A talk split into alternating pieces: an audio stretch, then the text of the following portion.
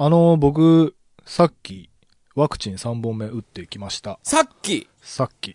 大丈夫ですか？あ今のところ大丈夫です。まあまあ、打ったすぐは大丈夫か。そう、なんかね、、はいや、こんなことあるんだと思ったんだけど、あの、普通に病院に行くタイミングで、普通に病院に行ったら、うん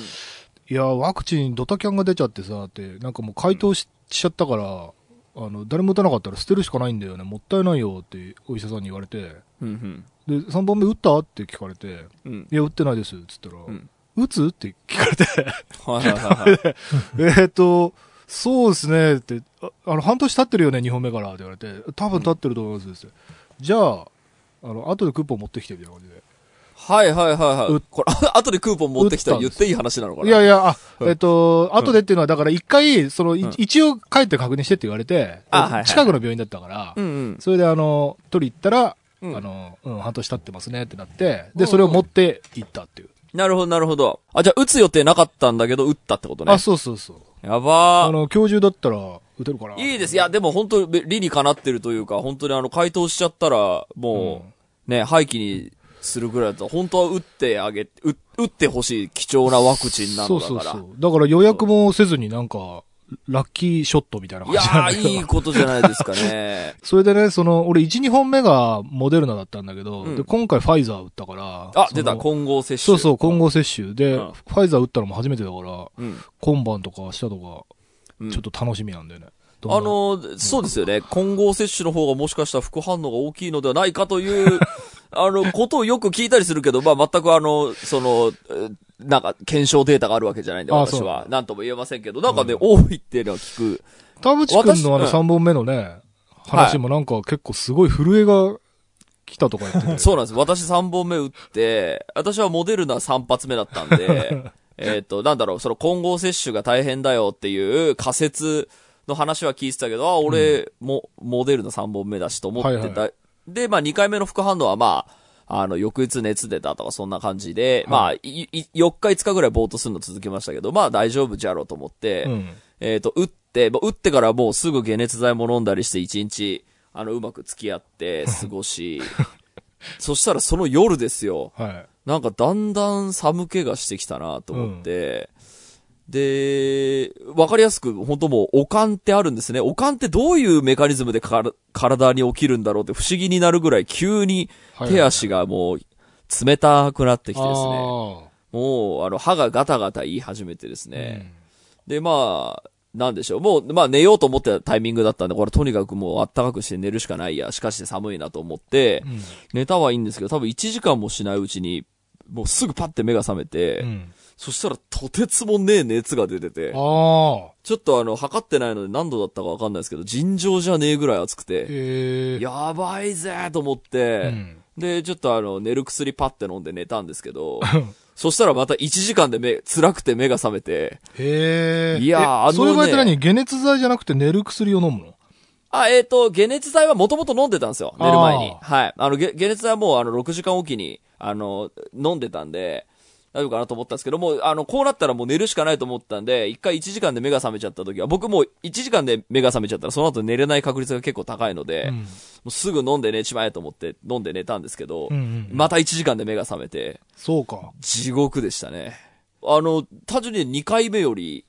大変でしたね。あ、やっぱそうなんだ。ええうんやべえな。な、なんでなんですかね？これ、なん、あの、元々のデータだと2回目と同等の反応が多いようです、みたいな、なんかデータまでは見たんですけど、ねまあまあ、それ人それぞれ。その日の体調とかもあるのかもね、もしかしたら。いやー、そうね。でも解熱剤は飲んでたし、なんか、もしかしたら、ポカリがいいかもしれないって言うから、ポカリも飲んでたんだけどな。わかりませんでしたね。いや、なんか、大大変。で、なんか今、あの、イスラエルとかがさ、率先してファイザーにデータ提供してるじゃないですか。はい。で、あの、今4回目ももう打ってデータはちょこちょこ出てきてるんですけど、なんか、あのー、4回目打っても、ふ普通に健康な人はそんなに、なんでしょう、あの、プラスのことがそんなにあるわけでもないかもしれないから。まあこれちょっと、まあ現時点での、あの、まあ一応専門家がブログとかで更新してるんで、一応まあまあ、確証あるデータだとは思うんですけど、うん。あの4回目打たなくてもいいかもしれないなるほどね。らしい。ただまあ、あの、逆に言うと、もうワクチンだけでは太刀打ちができなくなりましたっていう。あの、世の中になっているぞっていうので、いやーなんか厄快な時代が続くなっていうのは。そうね、なかなか収束しないね。まあやっぱこう、なんですかね、こう、だんだん、ほら、あの、欧米とかは特にもうや、みんなやけくそになってるからさ、あの、全然あれがそれ悪いとは思わないし、一つのやり方としてありだと思うけど、やっぱ、あの、広まれば広まるほどまた新しいのが出てきたりするっていう、この、そうね。なんですかね。でもね、その、こう、ひなんでしょう、お国柄も、これ、あの、規制は緩和しないと国民が怒っちゃいますよっていうところもあるでしょうから、そうね。あの海海外とかはね、まあその日本がどっちに舵切るかなっていうのは、あれですけれども。うん。まあでもある程度なんかマスクとかはやっぱり定着してほしいなっていうか、なんか、はい。そんな話、この間もう田淵くんとちょうどしたけど、あの、飲食店でね、あそうそう店員さんで、うん。その、じゃあ今日からマスク外していいですってなったとして、それで、そうそうそう。店員さんが、が外す理由ないよねっていうのは、うんちょっと、もしかしたらなんか、あの、誰か不快に思う人いるのかわかんないけど、でも、逆に言うと、マスク外す店行きたいかなってちょっと思ったりする今までは、さ、もう飛沫飛びまくってたことが、あの、今回いろんな検証で明らかになっちゃったわけじゃん。その、確かに。料理の説明するにしたって、あの、キッチンでさ、あの、うんなんていうの？シェフ同士で話するにしたってさ、そこにもう食材とか置き、置いてあるのに、そこでうんノーマスクで今まで、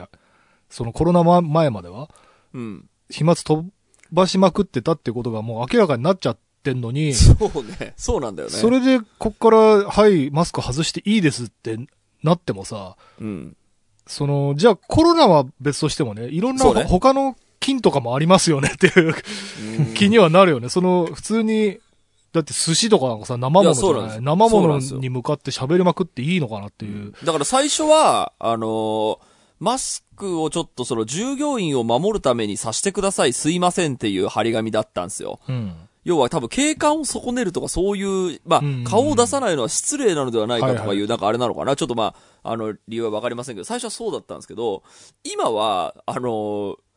逆に、その、やっぱ外すにはそれ相応の理由がいるよねっていうのは、本当に、あの、田代さんのおっしゃる通り、あの、ね、コロナウイルスだけじゃないじゃないですか。うん。あの、飯の前で喋ると、なるほど、唾飛ぶのかっていうのって、あんまり知らなかったから、うん。そう、なんかそういうのはね、なんか、どうなるんだろうなと、様子そう、なんかあの、や焼肉の6種盛りみたいなやつでさ、うん。この後火通すしみたいなね、そういうエクスキューズもさ、刺し盛り5点盛りとかだともうないじゃん。そのまま、ああ、その前でこのむしろね、V の説明をね、そう生物なんでお早めにおお召し上がりくださいとか、威勢のいいお兄さんにさ、うん。これがタイで、これがサーモンでとか言って、うん刺身に向かって、す飛沫飛ばされてもさ、うん。そうなんだよってなるよね。でもなんか、あの、ここ2年の、その、まあ、飲食店の、まあ、ちゃんと勉強しているであろう店と、うん。ああ、ポーズでやってんなとか、この、字面のそのガイドラインだけ守って虹のシール貼っときゃ大丈夫かっていう、うん。うわ、こいつ、何を勉強してきたんだ、この休業中にっていう、あの、ような、こう、人がちょっと入り乱れてる業界だなっていう印象は僕あったんですよ。まあそうだね。っていうので、だから、あの、今日からマスク外していいですってなった時に、店ごと多分外すその、うん店長も、あ、外していいってって言って、はい。外すっていう店はある気はする。そうだよね。ある気はするけど、その店行きてえかなっていうと、今ちょっとだ、あんまり、あの、判別するのも、あの、フェアじゃないですけど、うんそこ行きたいかなってちょっと思ったりはするね。そうね。うん。だからそこもなんでしょうね、分断中の、その、こう、店選びの基準にこうなってきちゃうかもね、とは思ったりしますよね。まあ、なるんじゃないかな。こう、ちょっと、それがまだ、今のところパラメーターとして、こう、うんグルメサイトとかには載ってないけど、あうの、禁煙、喫煙みたいなのに近くて、うん。なんか、マスクする、してる店、してない店みたいなのは、なんとなく、うんこう、なんていうの？見えないパラメーターとして、いや、多分だからレ僕と田代ビューとかであるけど。さんは、僕と田代さんはそ、こっち側だけど、うん。その、中には店員さんにマスクを外してほしい店もあんのかもしれんのでうん、ちょっとわかりませんよ。あの、店じゃないや。マスク外してほしいという、はい。あの、お客さんももしかしたらいるかもしらんので、うん。まあ、あの、それこそそのね、その食べログの、その、どっかの欄に、その書いてあった、あここはしてる店なんだ、ここはあの、えっと、店長の判断で外させてる店なんだっていうのが分かりやすくなってれば、まあ余計ないさかいにはなんないかなと。そうね。住み分けでいいよね。たりはする。ね、また、その新しい住み分けのジャンルが一個できるんだっていう、そうだよ。す、すごいことですね。またなんかレトロにもが生まれそうだよね。そうですね。そうね。なんか、今パッていい例を出したいけど出てこなかったな。さあ、ということで、じゃあ、田代さんワクチン打ち立てということで、はいあの、副反応が出る前にあ、そうね。収録を片付けます今週も始めます。はい。田代智和と、田淵智也のタタッチレディオ。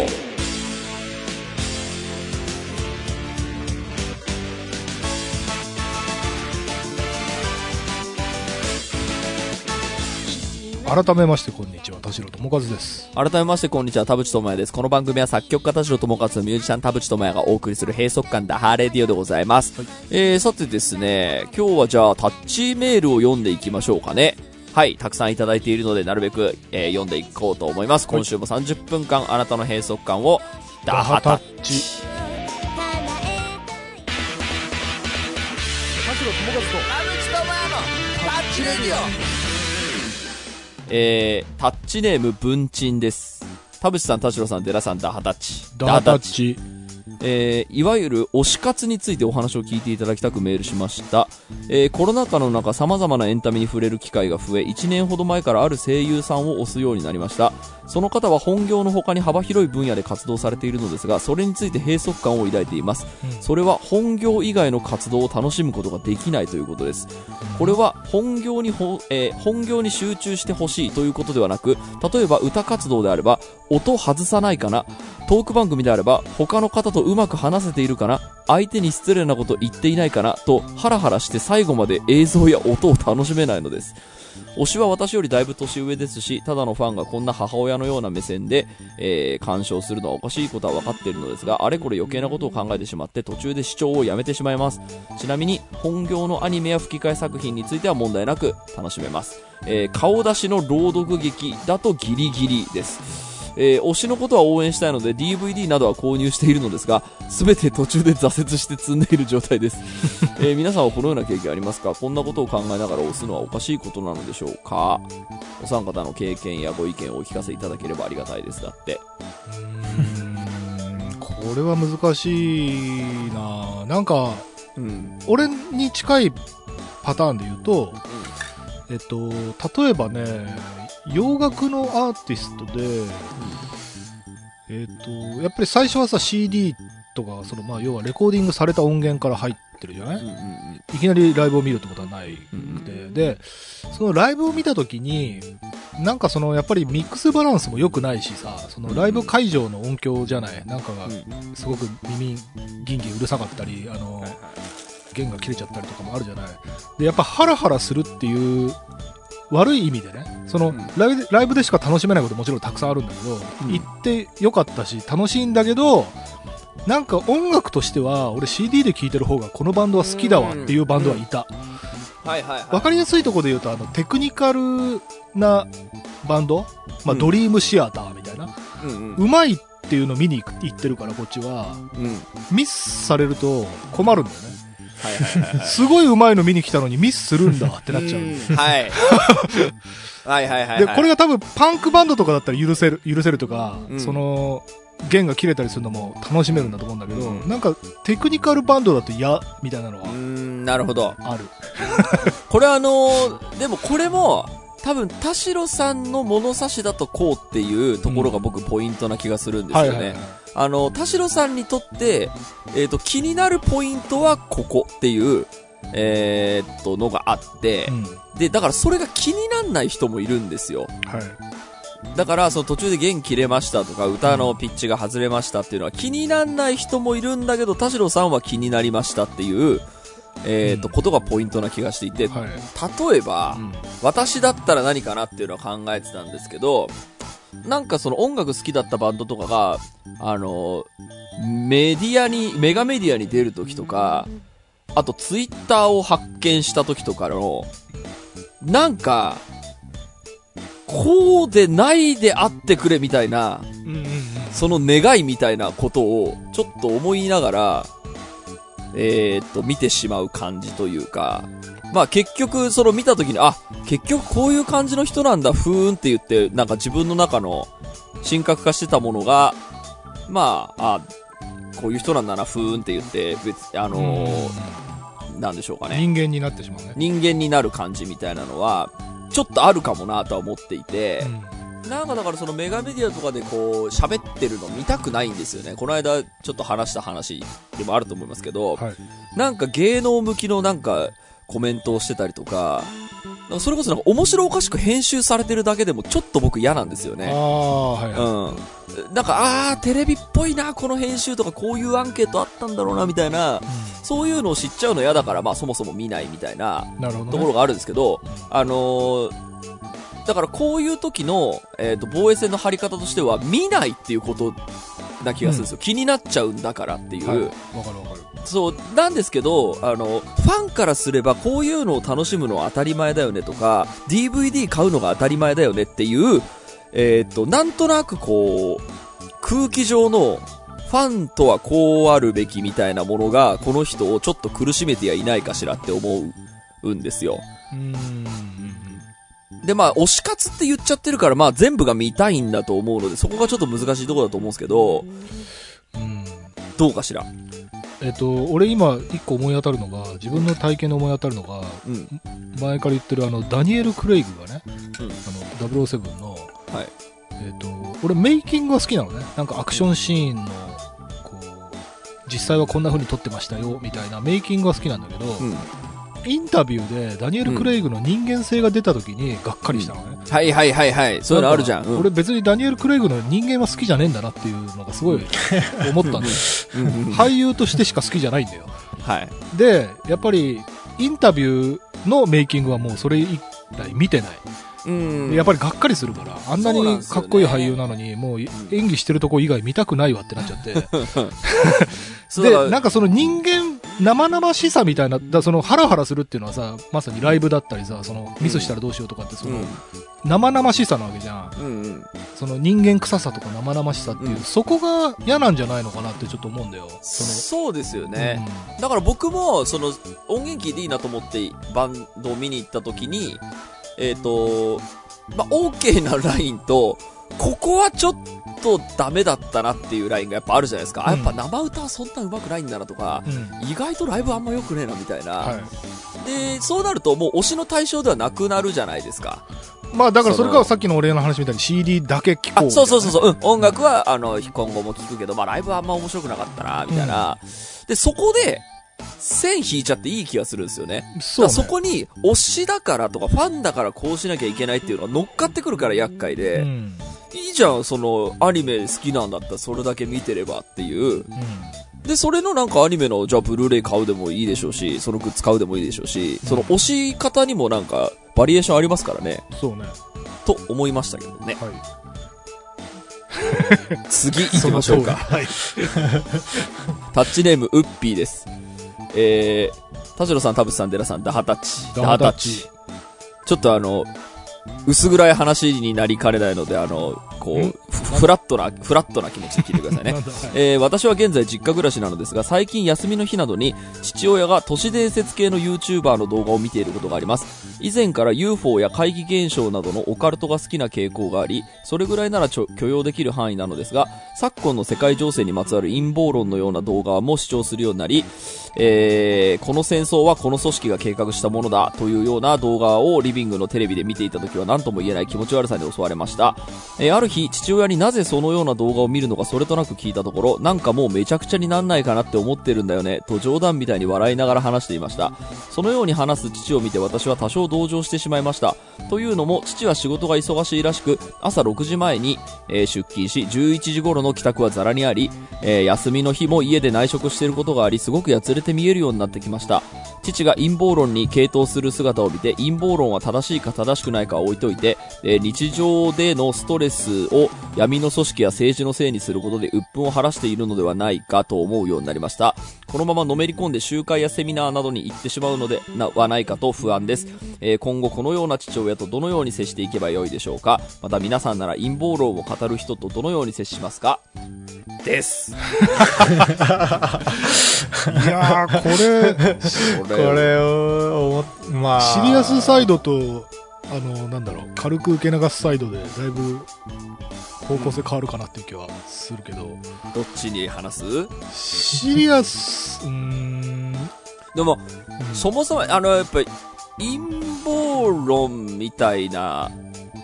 えーっと、やっぱ物にこう、傾倒していく人がやっぱ一定数いるのは確かで、それが今のね、戦争だけじゃなくて、このコロナの方もそうですけど、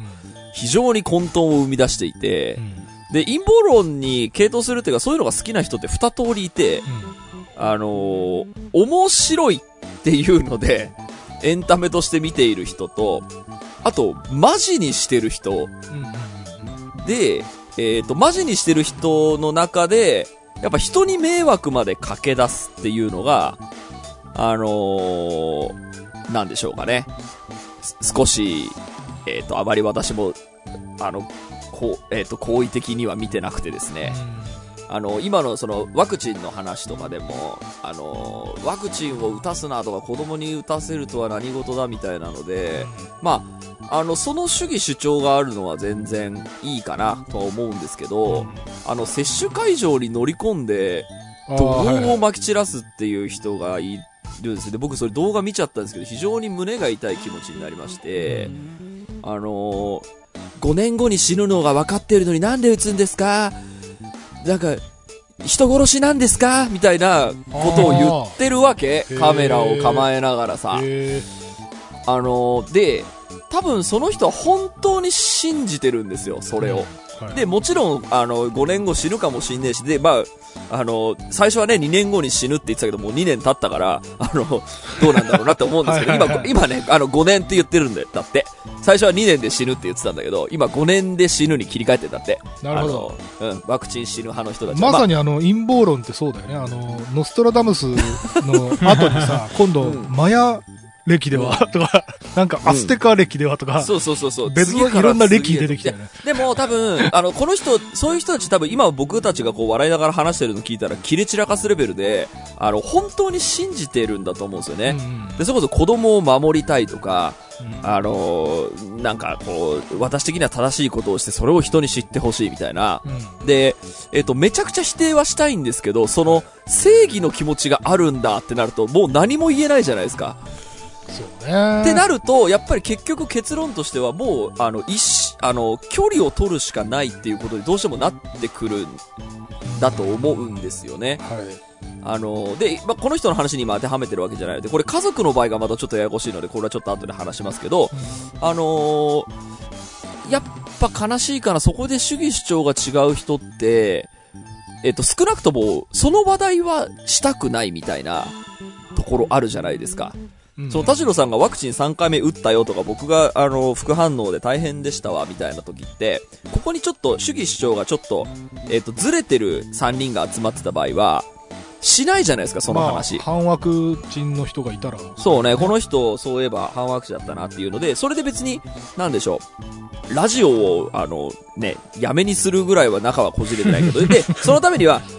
うその話題をしなきゃいいだけじゃないですか。そうね。で、その話題をしないか、その距離を取るかみたいな感じっていうのが、まあなんとなく、その、なんでしょう、陰謀論に傾倒してしまいましたっていう人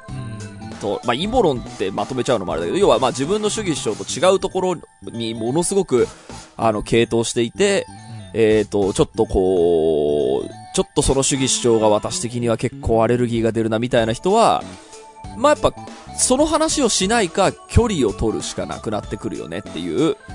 話がまずある気がしました。うん。まあ、あとやっぱりその、し親族、身内の場合はさ、やっぱり、その、友達とか、その仕事相手とかならさ、まあ、距離取るでいいやで、フィニッシュなんだけど、そうなの。血縁が切れないからさ、血縁がだからここ大変なんですよね。それでなんか変な妙なさ、なんかもう何千万とか借金抱えちゃって、なんか変な、ね、組織にあの寄付してるとかなってくるとさ、結構うんいろんな問題が後から出てくるから、そういう不安もあるんじゃないかなといういや、あるとと思います。するんだよね。だから、うんえっと、そうだな。でもね、俺なんか、今田淵君の話聞いてて思ったんだけど、なんかその信じてるものっていうことなんだよ。結局それは陰謀であろうが、えっと、正論であろうが、はい。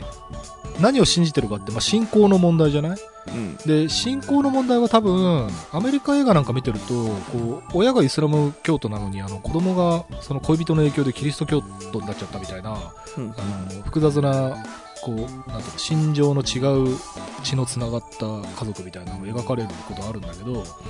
そういう場合は、なんか、相手の信じてるものを、なんかその邪教だとか、あの、否定しないで、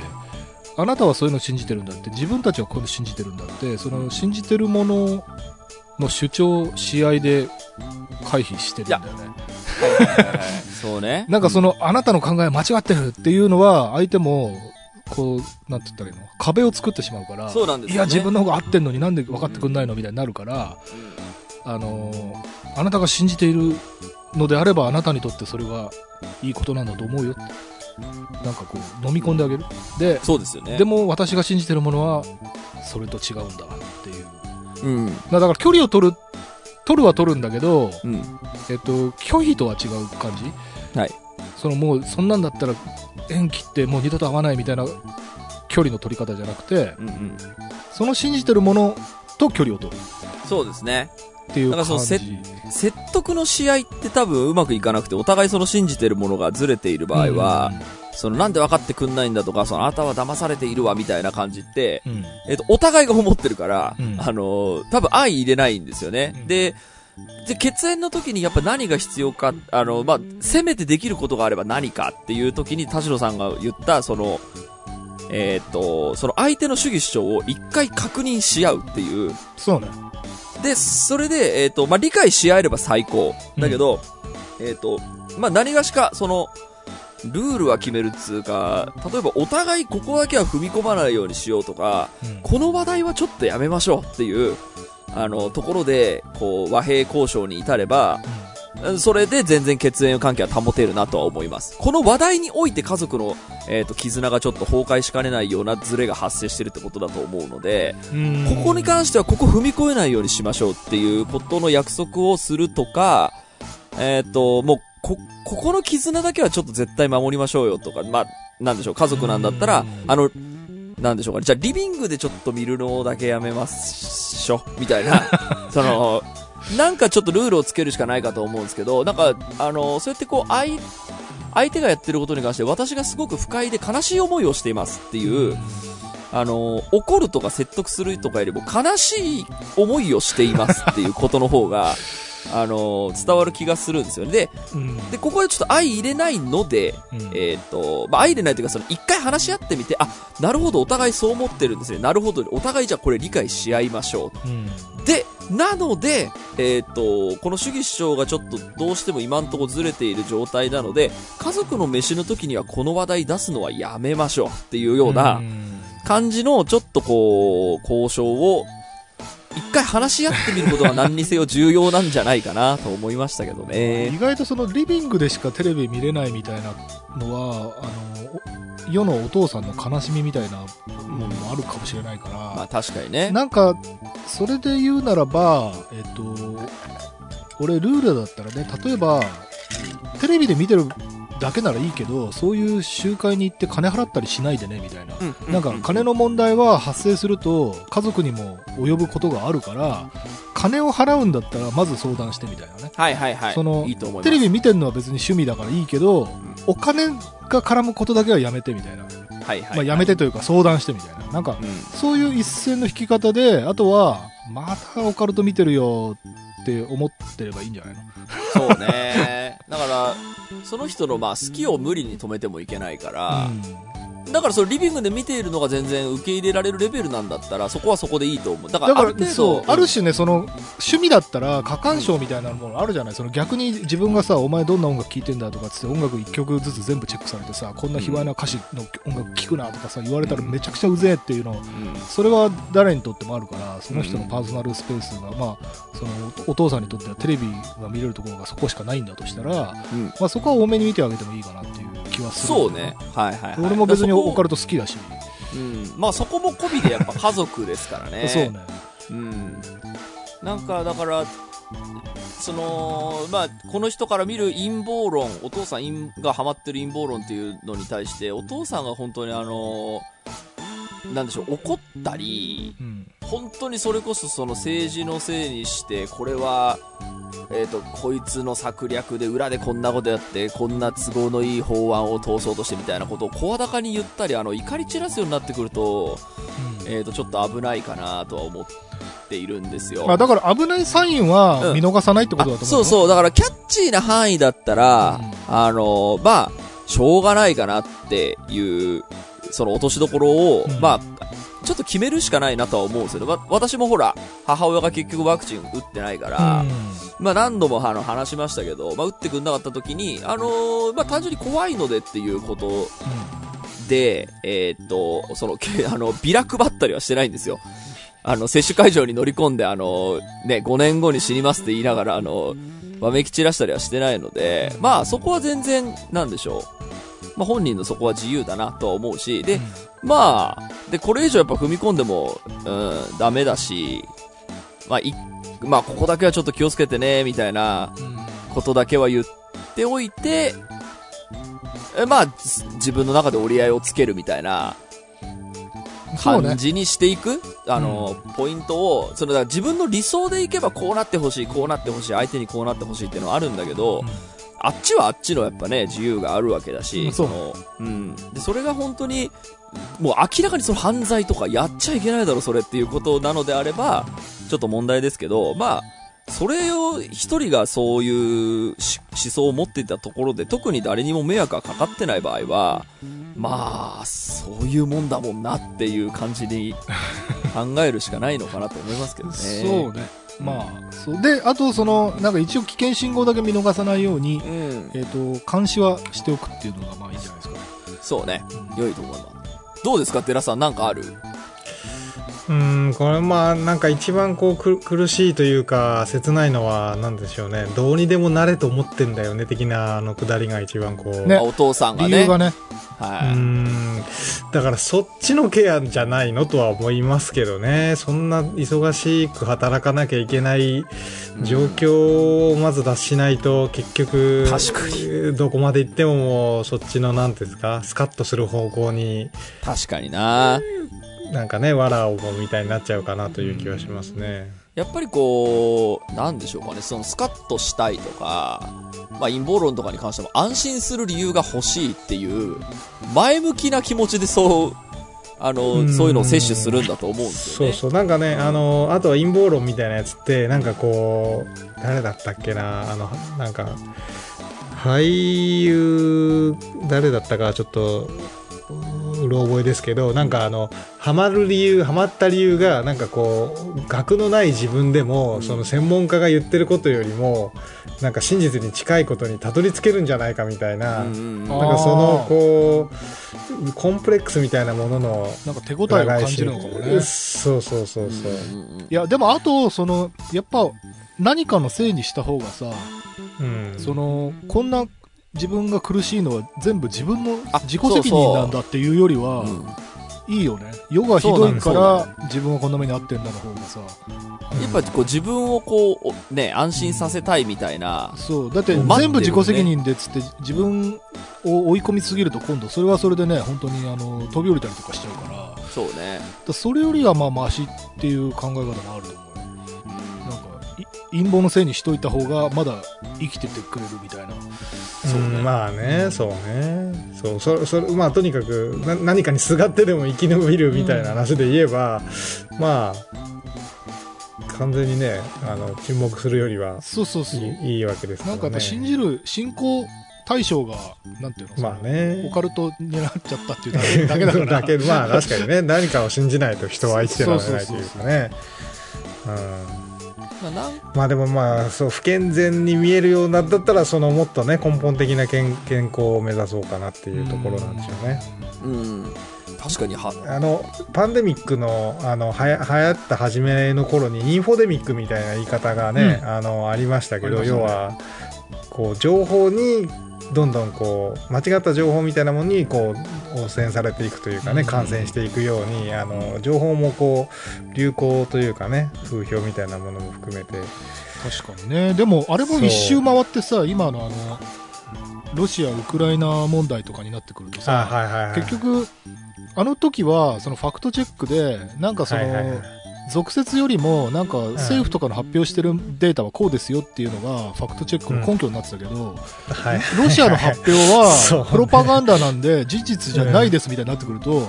そのファクトチェッックチェックが必要になってくるじゃないそうそうね、そうね。じゃあ誰が発表したらファクトなのみたいなのが今度また由来できちゃってるから、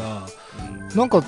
あれも結局闇の中っていうか、だから陰謀論がまた出てきちゃうわけよ。そうもうね。止められない。止められないよどこかにその存在するんですよね。そうそうそうの。だってじゃあ誰が言ったファクトはファクトなんですかっていう、ね、証明がないよね。そうですよね。だから俺らがその声高に言っている、そう、その、ほら、まあ、3回目は打った方がいいぜみたいな、その、イスラエルではこういうデータがあってみたいなのも、これもだからさ、そうだよ。その、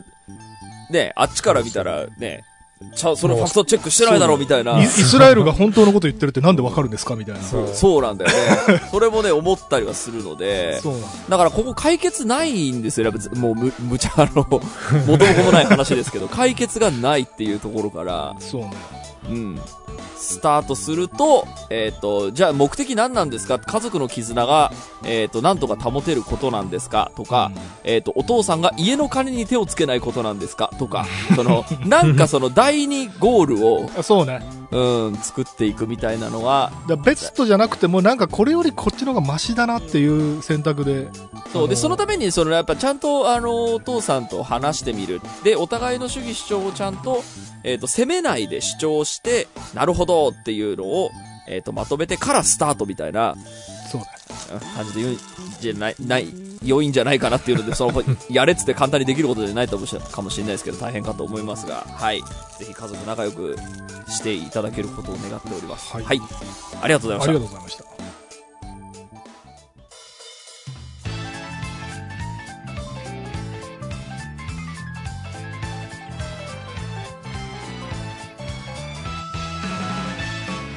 はい、エンディングのお時間でございます。今週もありがとうございました。番組のご意見、ご感想はブログのメールフォームよりお寄せください。タッチ2人に話してもらいたいこと大募集でございます。e メールアドレスはタッチレディオアットマーク Gmail.com、tacchiradio アットマーク Gmail.com でございます。オフィシャルツイッターの方もぜひチェックしてください。えー、エンディングテーマ、ハイタッチシナリオは、えーと、CD が発売中でいいのかな？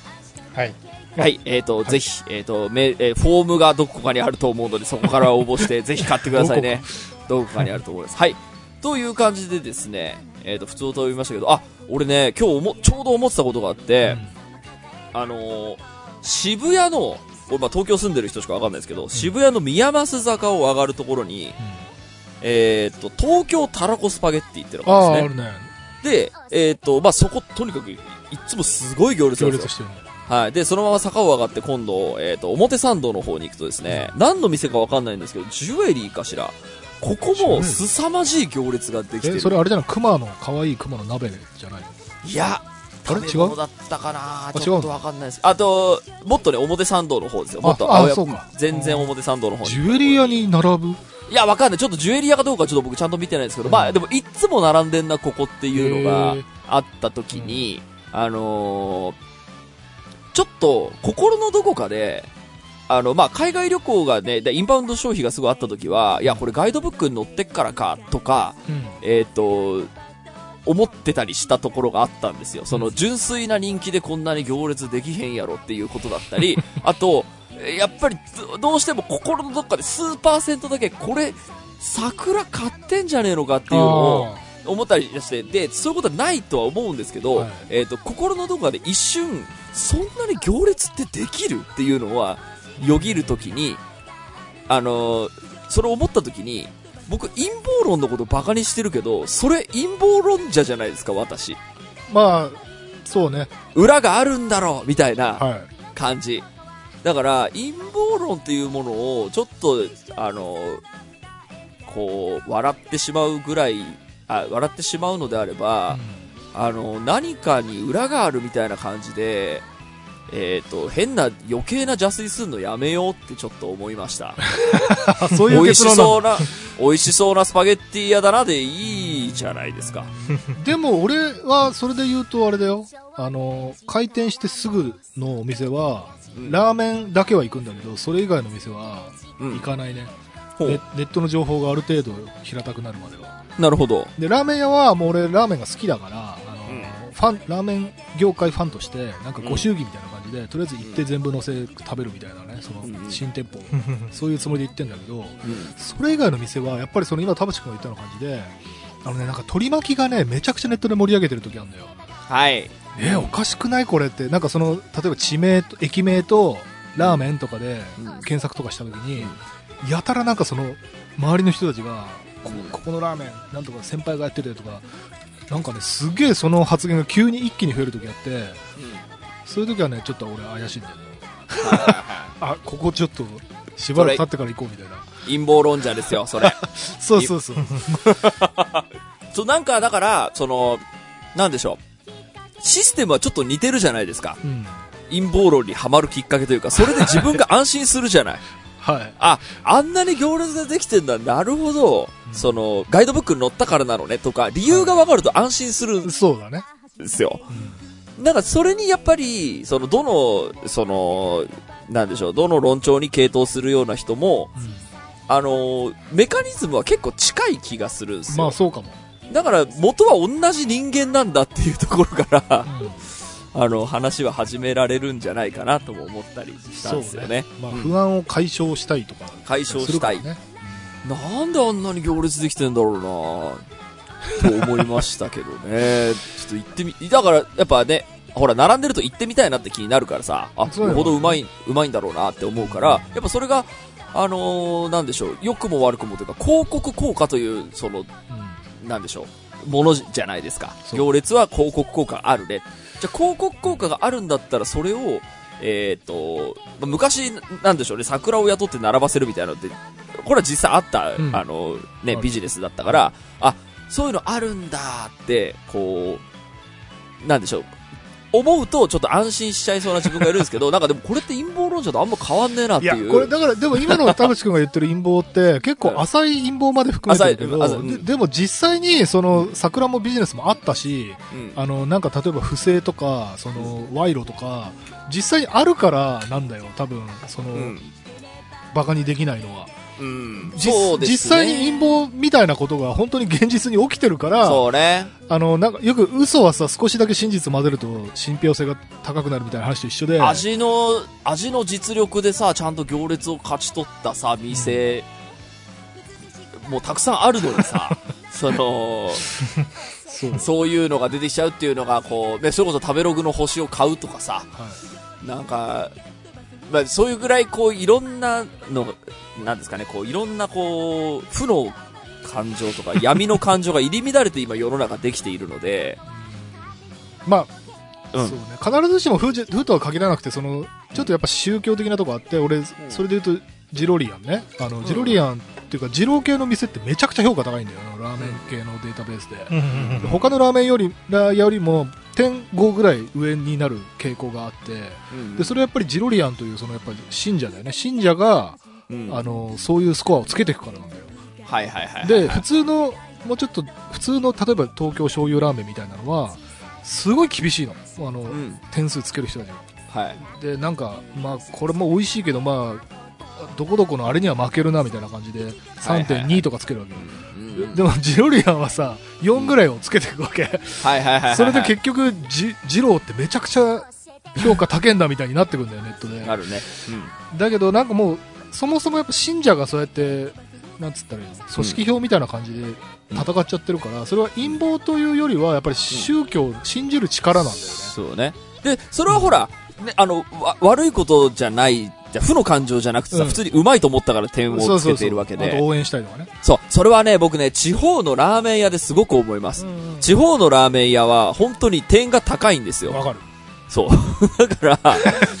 で、メカニズムを考えてみると、確かに、ここが人気のラーメン屋だからって言って、でそんなにね、たくさんラーメンを食べた、来たわけじゃない人たちもたくさん来る中で、うんそれ食ったらさ、あの、これが有名な店なんだって思ってさ、うまいってそうね。思ったらさ、3時間並んだ。だし、みたいなね。そうそうそう。で、それはだからさ、負の感情じゃなくてさ、すごいポジティブな意味合いで高い点数をつけたわけで、で、それで結果、地方のラーメン屋って、あの、点が高、そういう、あの、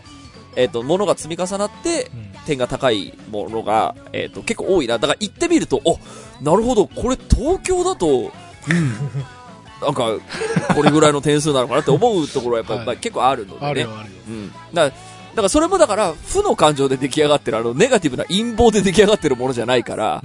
ポジティブなもので出来上がってるわけだから、ちょっと話ちょっとそれましたけど。まあまあまあ、でもそういうなんかフィルタリングもね、自分なりにできるといいよね。そうですねこれはこういうジロリアンフィルター入ってるんだろうなとか、うん。あと最近のあの昭和町中華再評価みたいなやつね。ある。あれもなんかシニアとかがめちゃくちゃいい点つけるから、スコアがおかしくなってんだよ。そうね。であれも、あ、こういう人が、あの、点つけてんだなってフィルタリングできれば。確かに。それなんか送ってもらってもいいかもしれないですね、メールで。これのやつってなんか、バイアスかかってませんかみたいな。なんかそれちょっと宗教化してませんかみたいな結構いろんなジャンルで教えてほしいかも。あの、流行ってるコンテンツでもいいし、おまあ音楽とか、その映画とかさ、ドラマとかも、もしかしたら、あの、思ってる人いるかもしれなあるよ、いから。絶対あるよ。ちょっと送ってほしいな。いちょっとあればぜひ送ってください。さあ、ということで、えー、今週はこんな感じでいいかな。はい。お相手は田代智和と。田淵智也でした。また来週